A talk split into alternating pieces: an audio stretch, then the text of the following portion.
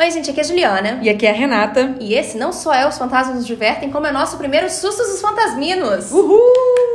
Toda terça-feira agora teremos um episódio novo com quatro historinhas de e-mails de vocês. Ah, não, quer dizer, cinco se for muito pequeno um, mas assim. Exatamente. Será um episódio um pouquinho mais curto, mas pra gente conseguir ler os e-mails de vocês com mais frequência. Exatamente, porque a gente sabe que vocês amam os episódios de susto do mês. E a gente também. E aí a gente falou assim: vamos parar com esse negócio de susto do mês. Vamos fazer É. susto dos fantasminos toda semana. É, nos últimos meses a gente tinha feito uma tentativa já de colocar um a mais, mas agora a gente tá caindo de cabeça. Exatamente, então a gente precisa muito de vocês mandando histórias para fantasmasnosdivertem.gmail.com para continuar esse projeto sensacional. Gente, por favor, pelo amor de Deus, a gente depende disso. então vamos lá, Renata começa com a primeira história. A primeira história é a última parte da história do Felipe, que a gente vem lendo já algumas. Eu ia falar semanas, mas É, é, semana mentira. não é semana, né? Alguns episódios de sustos. Aham. Então, Vocês estão ouvindo, gente? É a igreja. É um sinal divino, isso não é um fantasma, é só uma igreja batendo sino porque são meio-dia. Exatamente. que é a vida de Ori, parte 3. Voltando para sua rotina em Joinville, Ori já aparentava cansaço. Quem olhava para ela percebia que ela estava abatida, estava vivendo uma guerra consigo mesma, ou com alguma coisa que nem ela mesma sabia o que poderia ser. Percebendo que ela não teria paz, ela foi atrás de uma solução, vendo que remédios não ajudaram ela, e falou com umas amigas que disseram a ela que procurasse um centro espírita ou alguma especialista em paranormalismo ou uma igreja de seu gosto. Será que um dia a gente vai virar especialista? Ah, eu gostaria, seria legal. É. Eu só nem queria visitar nenhum lugar muito assombrado, sabe? Então, acho que não. É, acho que não vai dar. pra- Você ia querer visitar, Renata? Depende. Eu tenho curiosidade se fosse de dia, num tour muito grande e um lugar que não seja muito pesado, sabe? É, é, isso é muito difícil. Por exemplo, a, aquela casa que eu falei que, eu- que a gente gosta, a Winchester. Assim, não, assim, Isso ela eu parece visitaria de boa, sabe? Mas aí umas outras não. Assim, ela fez. Foi a um centro, mas ficou com receio, pois naquela época muitas pessoas associavam centro espírita, candomblé, budismo e outras religiões que não fosse cristianismo como mal. Ai, gente, até hoje tem um monte de gente ignorante, sabe? Exatamente. Não falam nada sobre irritada, possessa com esse tipo de comportamento. Sim, lamentavelmente não podemos fazer muita coisa. Algo ignorante, eu sei, mas infelizmente era assim. E é, é até hoje em dia, em alguns lugares. Viu? Eu gosto que a gente tá todo mundo conversando É. junto. Eu, você e Felipe, Felipe, que já mandou a história faz um tempo. É, eu li faz um tempo, eu já não me lembro, então. Sendo assim, minha mãe perdeu a coragem e não foi. Então decidiu ir até um padre e contou a ele tudo o que estava fazendo desde a morte de seu irmão. O padre ficou impressionado com a história, mas disse a ela que buscasse mais a presença de Deus, pois ela poderia ser mais sensível espiritualmente e se sentir um mal onde a maioria das pessoas não poderiam sentir, e isso iria afetar a vida dela caso ela não tomasse cuidado. Sem uma resposta muito clara, ela conversou com uma irmã da igreja evangélica que disse algo parecido a ela: que algumas pessoas tinham um dom divino de sentir a presença dos anjos ou dos demônios e que dependeria de qual lado a pessoa procurasse, ela sentiria mais o bem ou o mal, e que se caso voltasse a acontecer, que ela ao menos fizesse a oração do Pai Nosso. Um conselho parecido de dois religiosos deve servir para alguma coisa, pensou ela. Ori, achando que os religiosos estavam pensando que era algum tipo de imã de espírito, foi a uma biblioteca procurar informações. Leu sobre sensitividade, espiritismo e coisas do gênero. Ela juntou essas informações, começou a orar e ter fé em Deus com algumas dicas dos livros tais como evitar lugares com cargas negativas, evitar ver coisas com conteúdos violentos ou tristes. Não posso, eu amo muito filme de ação, sabe? Eu não conseguiria Eu não, eu não ligo pra filme. Não, filme de ação eu não vejo, mas eu gosto de um Drama, filme de terror. e eu gosto de drama. também, é. exatamente. Ah, drama é minha vida, né? Adoro ver filme de drama. não, não, não quis dizer que minha vida é um drama, mas eu amo ver filmes de drama. Aquele White Girl Não, Problems. não foi isso que eu quis dizer. Vocês entenderam. Eu amo ver filme de drama. Adotou um gato felino e outras coisas que, por mais que parecessem simples ou meio que sem sentido, começaram a surgir certo efeito e com o tempo ela foi parando de ouvir vozes e ver vulto. Toda vez que sentia algo ruim, orava em pensamento e colocava suas ações em prática até que ela aprendeu como lidar com essas coisas de seu próprio jeito. Minha mãe entendeu que realmente era uma pessoa sensitiva. Ela saiu de Joinville, de toda aquela pressão do dia a dia de uma cidade grande, e veio morar na beira da praia, onde se tornou pescadora, vivendo uma vida mais tranquila e saudável. Os sonhos não pararam. Ela sente quando os próximos a ela estão felizes ou tristes, o que é impressionante e assustador às vezes.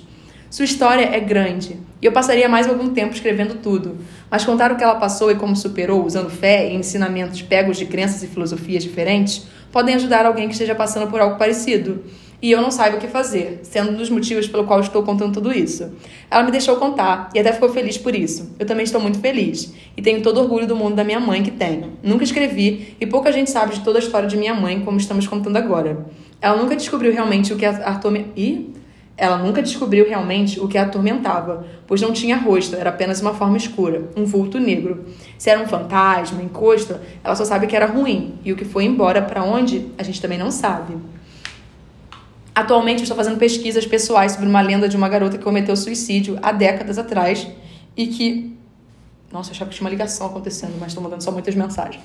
E que pessoas afirmam que as marcas da corda aparecem no pescoço da moça sempre no dia do aniversário do seu falecimento. Estive lá e bati a foto que vou enviar a seguir. Confesso que me deu arrepio só de olhar Ai, eu e logo apaguei do meu celular. Eu me lembrei disso, eu não gostei da foto. Aí tem essa foto Mas a gente vai aqui. botar a foto no post. Renata que vai botar, porque eu não vejo a foto. Exatamente. Você vai ter que lembrar, eu vou botar um aviso assim pra lembrar de pegar a foto na pastinha. Eu já vou salvar ela aqui e colocar lá. Tá. Pronto. Ah, mas eu vou ter que olhar quando eu for botar o episódio. Você não olha, Ju, só. só... Não tem como não olhar, vai abrir. Droga. É porque senão eu vou esquecer, eu sou mega esquecida. Eu vou dar uma pastinha e falar, Ju, não olha. é a É. Isso, por foto, favor. Tá bom? Por favor. Gente, eu, eu não gosto de ver essas fotos assim de vez em quando. Depende da foto. Essa foi uma daquelas que me deixou meio. Uh. Essa foi a última história do Felipe. Eu queria agradecer por ele, sabe, parar com a mãe a vida dele e dele, compartilhar esse E momento com a todo. gente, né? Porque, poxa, Exatamente. obrigada, Felipe. Eu sei que você mandou um tempo, eu espero que você esteja escutando isso. Espero que ele esteja com a gente. É. Escutando a gente, não muito, É. gente, só Escutando acompanhando. o podcast. Tá. Bom, gente, agora é um relato da Sara. É, bom dia, meninas. Estou simplesmente devorando os podcasts. Parabéns pelo conteúdo e pela forma que vocês nos apresentam as histórias. Ai, obrigada. Eu sempre acho estranho. Eu acho que a gente tem que ler isso, mas eu acho meio estranho. Aí eu falo, ah, obrigada. Eu sempre gosto dessas coisas, mas quando alguém fala alguma coisa. Não, porque isso é aquilo. Ah, não, peraí, É, calma. tá, Mas essas coisas eu acho tá. fofinho. Enfim, eu tenho alguns relatos. Fica a critério de vocês contarem todos juntos ou separadamente. Iremos contar juntos. O primeiro é sobre uma boneca. Demônios criados em massa por indústrias infantis. Sim, concordo plenamente. Ai, nossa, isso- essa boneca aqui, principalmente, olha só, vocês vão entender o porquê. Eu tenho uma sobrinha que mora conosco e ela sempre gostou de ter bonecas. Inclusive, quase falei uma vez porque prometi que compraria uma Baby Alive. Você lembra aquele comediante que comprou pro filho e ficava fazendo os, os vídeos reclamando que a filha não queria mais brincar e que ele ia brincar com a boneca e ele levar a boneca pra todos os lugares porque ela foi cara demais? Eu vi, eu achei sensacional, inclusive, na época. Pois bem, na época ela tinha muitos brinquedos e nós guardávamos a maioria dentro de um cesto bem grande. Tinha de tudo ali: carrinhos, coisas de coisinha de brinquedo, aquelas frutas de plástico uma bendita boneca que tinha um botãozinho que soltava algumas frases. Uma das frases era uma risada. Um dia, eu estava sozinha na sala de casa assistindo TV e mexendo no meu notebook. Um dia normal, quando do nada, do nada, eu ouvi a risada da boneca dentro do cesto de brinquedos. Ela não soltou outra frase em seguida. Foi somente o som da risada e depois ficou em silêncio. Com medo e negação, eu pensei: ah, para, deve ter encaixado algum outro brinquedo que acabou apertando o botão, né? Mas eu sabia que não. Eu não tinha ouvido nenhum outro barulho antes da risada. Criei coragem e levantei para abrir o cesto e pegar a boneca. Apertei o botão e ela disse uma frase. Eu apertei o botão até chegar na risada. O que mais assustou foi que a risada era quase no fim da sequência. Sempre que a boneca estava parada e apertava o botão, ela falaria a primeira frase e não uma aleatória. Eu apertei várias vezes a sequência para ter certeza disso. Deixei ela parada um tempo e apertei de novo. E novamente, ela sempre começava com uma determinada frase, nunca com a risada. Joguei a boneca de volta no cesto e foquei no que estava passando na TV. Esperei minha família chegar. Quando contei para minha irmã, a mãe da minha sobrinha, ela fez o mesmo teste que eu, dando sempre o mesmo resultado. A primeira frase era sempre a mesma, não uma aleatória, muito menos a risada. A boneca foi doada, mas eu nunca vou esquecer o som daquela risada. Eu gosto dessa boneca foi doada. Boneca do mal. Segundo relato.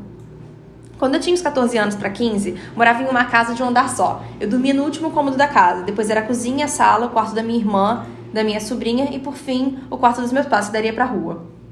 Já era de madrugada e eu estava mexendo no Tumblr e ouvindo música no fone de ouvido. A música não estava muito alta, então eu consegui ouvir três batidinhas na porta da cozinha. Meu quarto não tinha essa porta na época. Estranhei e tirei o fone, chamei pela minha irmã e ninguém respondeu. Coloquei o fone de novo e em seguida foram mais três batidas. Já fiquei ferrada de medo, mas achei que era minha irmã, porque ela sabia que eu tenho medo dessas coisas. Levantei um pouco a voz. Sai fora, Wellen, que foi? Silêncio de novo. Dessa vez fiquei sem os fones.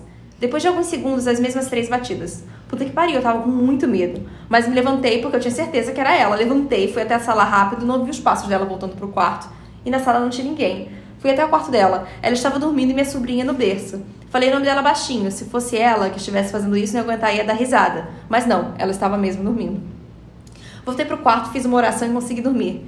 No dia seguinte falei com ela e meus pais. Eles viram que eu estava assustada mesmo. Mas nenhum deles tinha ouvido nada e minha irmã jurou que não tinha levantado nenhuma vez. Enfim, tem outros relatos. Se vocês curtirem esses dois, eu mando mais. Em relação aos nomes, eu não me importo se falarem, se quiser inventar alguns, mas fica aí a critério de vocês. Um beijo, espero que tenham entendido.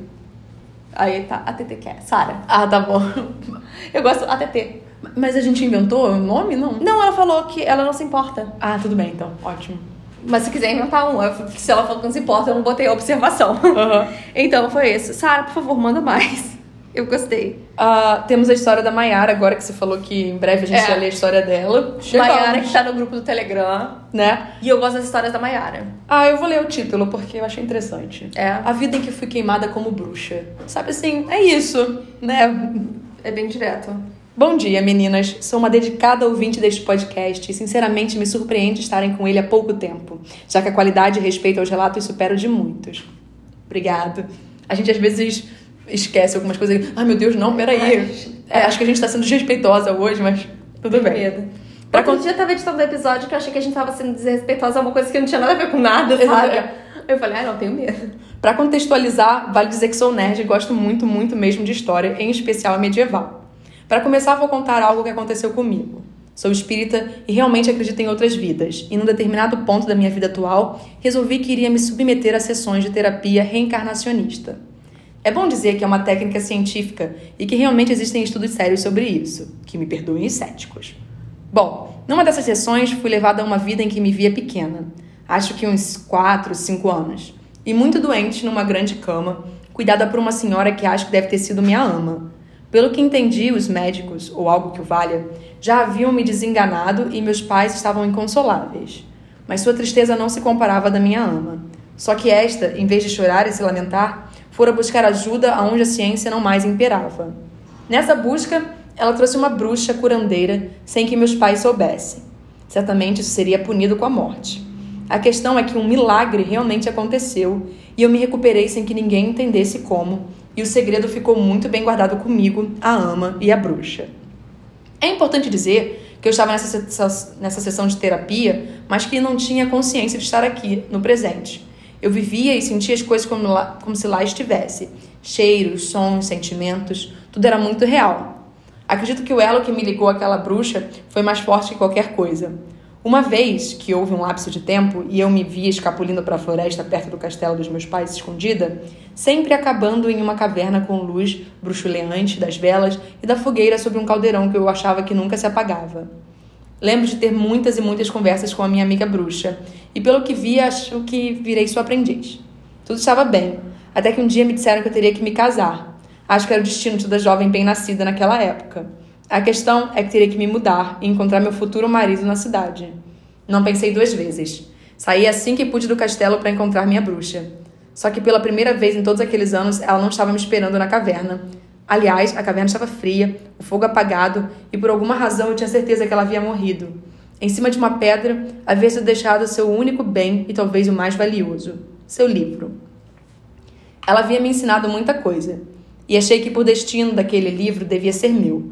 O peguei, voltei ao castelo e o escondi entre minha bagagem, porque eu partiria naquele dia.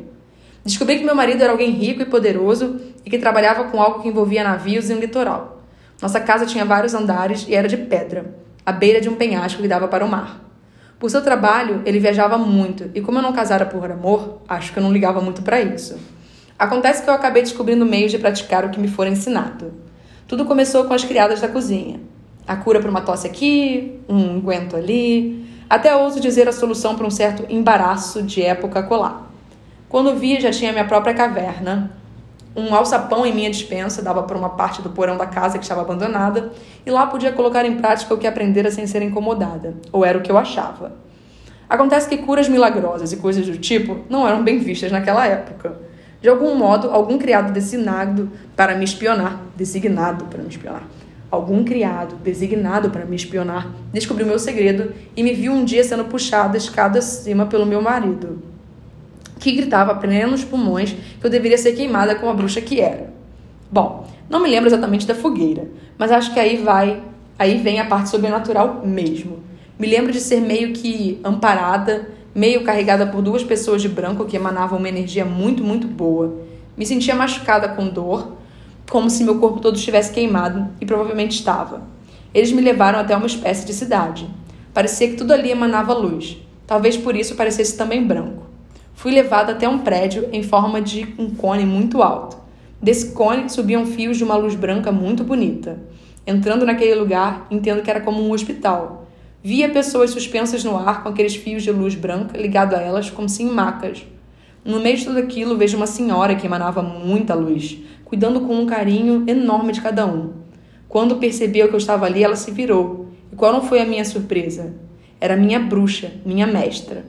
Ela se aproximou, me abraçou, e naquele momento senti como se compreendesse tudo e era aquele abraço de vai ficar tudo bem, sabe? Bom, Voltei dessa, dessa sessão entendendo um pouco mais minha inclinação para ervas, curas e de alguma forma aquilo que me fez bem. Comecei a escrever achando que ia falar de uma coisa e acabei em outra. Eu espero que vocês gostem e até a próxima.